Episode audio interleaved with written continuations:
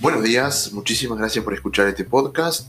Antes que nada quiero, quiero pasar el aviso de que hemos publicado una clase en innovemos.org, una clase para que los innovadores que tienen a su cargo un restaurante o la innovación de un restaurante eh, puedan aprender a cargar el menú del restaurante dentro de su cuenta de WhatsApp para justamente eh, sumarse a, esta tendencia de la promoción y venta de productos este, a través de WhatsApp. WhatsApp, WhatsApp Business, importante la aclaración, que es una versión, para el que no la conoce, es una versión especial de WhatsApp para empresas, que bueno, que en algún momento si, les interesa podemos, dedicar tiempo particular a este tema. Pero bueno, ahora simplemente comentarles que está este curso disponible, es una clase muy simple, corta, pero que les va a ayudar a, a configurar el menú en su cuenta, en su cuenta de WhatsApp.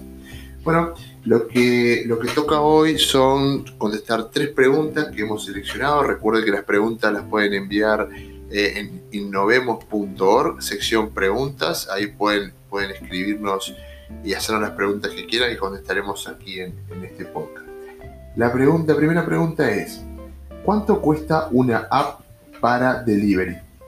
Bueno, justamente eh, a ver, no, es casualidad, hicimos el curso de, carga de menú, de menú para, en WhatsApp, justamente porque la, persona que, bueno, que se nos acercó, es una, persona con la cual trabajamos hace mucho tiempo, que es propietaria de un restaurante, eh, una casa de comidas, lo que, lo que está necesitando es de alguna manera aprovechar esta tendencia del delivery y, nada, y se pensaba sumar a una de las apps de delivery populares, pero bueno, como este, este restaurante está en una ciudad alejada, no es una ciudad este, capital, eh, el servicio de las apps no llega, o, es muy, o es muy chico, es muy pobre, en este caso creo que ni siquiera llega entonces, bueno, no es una, una opción razonable porque, bueno, sus, clientes no usan apps de delivery, básicamente.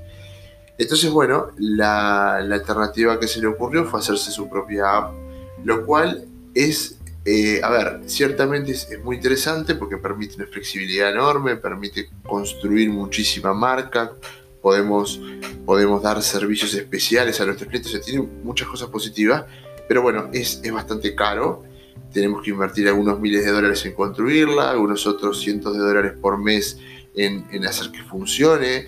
Eh, tenemos que tener gente que, bueno, que se preocupe por sacar la foto, por preparar los textos, por subirlo. Eh, en fin, tal vez eso lo pueden hacer ustedes mismos, pero, pero bueno, la parte técnica, si hay un problema hay que resolverlo, si hay un cambio de políticas de Google o de Apple, hay que salir a hacer cambios en la app. En fin, Pueden no ser costos fijos, algunos sí lo son, como, como por ejemplo todo lo que es la infraestructura, ya sea que tienen que comprar una infraestructura cloud, un hosting, en fin. Hay muchas alternativas, hay muchas tecnologías, algunas más baratas, unas más caras. El punto es que eh, barato, barato no es. No es hacerte tu propia app. Eh, yo personalmente en el mundo gastronómico lo recomiendo solamente para empresas eh, de cierto porte, que tiene bueno, varias empresas, varios locales, entonces bueno, invierto en una aplicación propia, pero la puedo, puedo licuar esa inversión en varios comercios, en varias empresas. También si son parte de un grupo de restaurantes, tal vez vale la pena entre todos armar una serie de apps, todas basadas en la misma, lo que se llama las apps de marca blanca. Y bueno, también hay otras alternativas, pero bueno, el punto acá es que, eh, que no, no, tiene mayor sentido eh, hacer una app específica para un solo restaurante, una sola casa de comidas. En general no es de las mejores de las ideas. Les recomiendo ver este curso de WhatsApp Business, la parte de, cargar un menú, porque realmente para es muy sencillo y puede ser una solución en ese caso. Eh, se, viene, se vienen los pagos por WhatsApp, ya existe, ya en algunos lugares funciona, pero bueno, es una tendencia global, va a llegar a todos lados. La posibilidad de eh, pagar, por supuesto, a través de una tarjeta de crédito, pero a través de, WhatsApp. Así que bueno, eh, me, parece, me parece lo mejor que, vean ese curso. Y si no, alternativas puede ser alquilar una marca blanca, una app de marca blanca, hacer una web responsive que funcione, que funcione bien en celulares. Pero bueno, cualquier alternativa un poco más barata que hacer una app La web response igual requiere, requiere cierta inversión, podemos verlo en otro momento, pero, pero bueno, lo más, lo más barato, lo más razonable, por lo menos para empezar, es, este, es eh, buscar una solución con, con WhatsApp Business. La otra pregunta que tengo por acá seleccionada ¿Es una buena idea ofrecer apoyos, apoyo a empresa para la implementación de tecnología de trabajo remoto? Bueno, a ver, eh, ciertamente estamos en un momento donde hay muchísimas empresas que están, eh, se vieron obligadas a, rápidamente, por, motivos de coronavirus, a, salir a trabajar remoto. Muchas de ellas eh, salieron con las herramientas que tenían, que podían, que bueno, que sus asesores tecnológicos los pudieron ayudar. Hay muchas pymes que, no tenían apoyo, mayor asesoramiento y, bueno, de pronto tenían terciarizado, trabajaban con un proveedor y ese proveedor le dio prioridad a sus clientes más grandes, en fin. Eh, la verdad que la casuística es enorme. De hecho, en Exima, que es, la, es nuestra consultora, eh, semanas antes de que explotara en esta región el, tema del coronavirus, se nos ocurrió lanzar un, servicio de apoyo a una transición ordenada hacia un trabajo, a un home office. Y la verdad que no llegamos ni a vender uno porque cuando empezamos a, promocionarlo, que bueno, muchísimas empresas nos decían que lo veían un poco lejos, pero de un día para el otro explotó, todo el mundo tuvo que salir corriendo a sus casas y, bueno, la, realidad es que nos llamaron algunos, algunos pudimos ayudar, pero bueno, nos, no, logramos este, estructurarnos suficiente como para la demanda y no, lo pudimos aprovechar y después el servicio lo dimos de baja porque la verdad que no, no, pretendíamos este, ser oportunistas, no queríamos ser oportunistas, eh, queríamos simplemente colaborar con las empresas para que hubiera una transición ordenada y salir a vender un servicio de estos cuando ya estamos, digamos, este, con el agua en el cuello, no, no parecía de las mejores de las ideas. Simplemente nos dedicamos a ayudar a quienes pudimos ayudar y, listo. Entonces, en ese sentido, y lo cuento porque nos toca de cerca, eh, es una buena idea. A ver, en este momento, eh, bueno, no sé cuándo estarán escuchando este podcast, pero en el momento que lo estoy grabando, estamos en una situación bastante crítica en la cual eh, no parece una buena idea salir a vender, es como, a ver, es como ver a una persona con sed y, y venderle agua, sí. Este, eh, estamos en un momento donde, digamos, de alguna manera lo que se ve bien o lo que se espera es que todos ayudemos y nos hagamos a vender. Eh, se entiende también, por supuesto, que, hay costos asociados, que la gente de algo tiene que comer y no podemos estar regalando nuestro servicio porque si no más, solo si podemos. Entonces, bueno, si no podemos regalarnos, eh, tal vez no es el mejor momento para salir a venderlo, especialmente estos servicios que se vuelven como críticos y como digo, agua en el desierto. Eh, pero de todas maneras, yo creo que hay una oportunidad. Eh, hay que pensarlo bien, hay que trabajarlo muy bien, la comunicación, hay que evitar caer como oportunista, cuidado con las redes sociales, la gente está muy sensible, estamos todos muy sensibles, eh, podemos tomarnos a mal una propuesta mal redactada, un, algo que parezca un engaño, que creemos que es gratis pero que no es gratis, abundan esto de te ayudamos, te ayudamos, pero al momento de decir necesito ayuda, la ayuda viene con un precio adelante que no está mal, por supuesto, pero eh, ciertamente muchos se sienten engañados. Entonces, bueno, ¿es una buena idea? Más o menos. ¿ah? Más o menos. Es una buena idea en el sentido que oh, claramente hay una oportunidad de negocio, sin lugar a duda, pero bueno, no es el mejor, no están dadas las condiciones para tomar esa oportunidad de negocio de forma limpia, digamos, y sin riesgos reputacionales. Eh, de pronto si pueden estructurar el servicio de una forma eh, tal que, bueno, digan, por este dinero yo lo que hago es, te instalo este software, te doy una clase, te ayudo con esto y listo. O sea, bien estructuradito.